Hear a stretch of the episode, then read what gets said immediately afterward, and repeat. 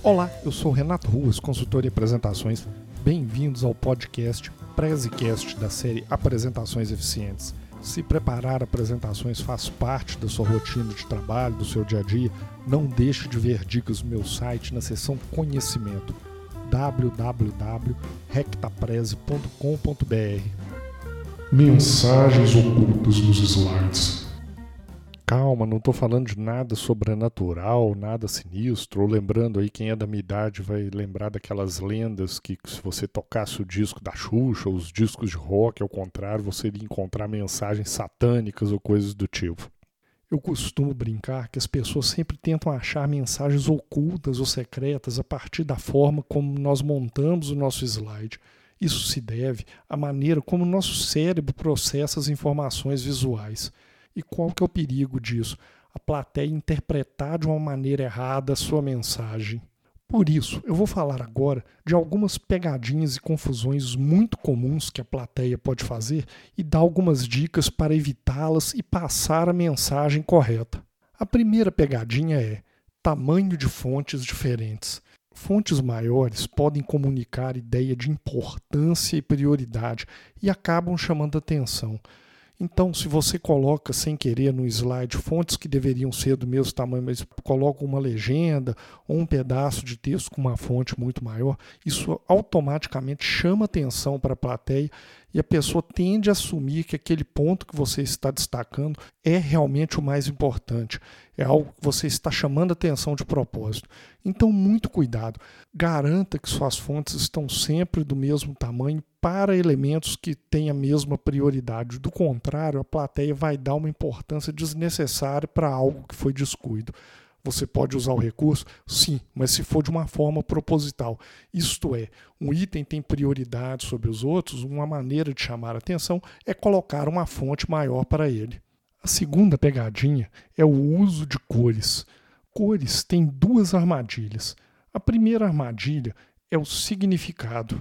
Quando você tem um excesso de cores, as pessoas podem associar determinadas cores a algumas mensagens. Por exemplo, na nossa cultura é muito comum você associar o vermelho a uma coisa ruim que você precisa chamar atenção, um ponto de alerta, ou o verde para uma coisa que está ok.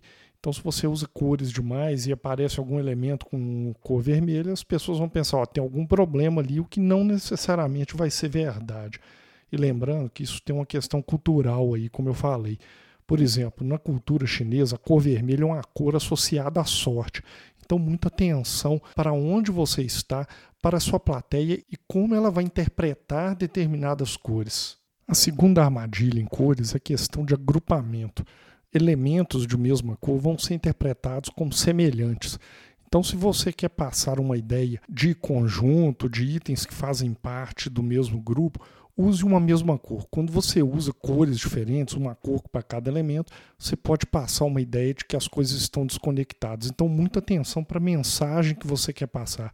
São elementos relacionados entre si ou não, e isso pode te ajudar a guiar a sua escolha de cores. A terceira pegadinha é menos óbvia, diz respeito ao alinhamento dos seus elementos no slide. E posso falar aqui de elementos de texto e elementos gráficos também, de imagens, ilustrações ou diagramas.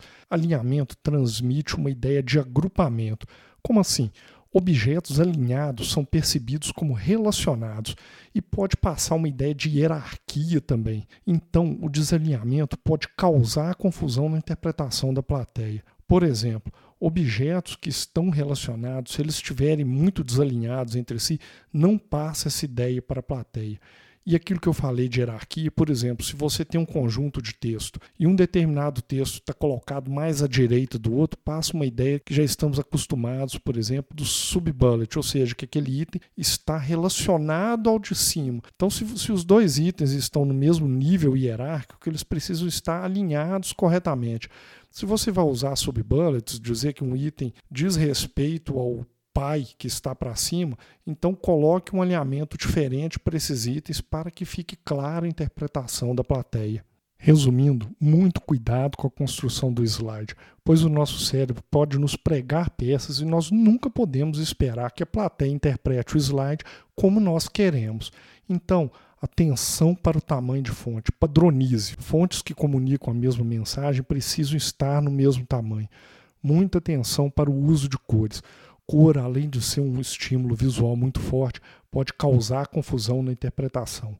E, finalmente, muito cuidado com o alinhamento dos seus elementos, pois isso dá uma organização no seu slide diferente, ajuda a relacionar os itens e comunica também hierarquia. Para complementar, eu vou deixar na descrição desse podcast um link para um artigo que eu escrevi sobre como o nosso cérebro interpreta determinados estímulos visuais.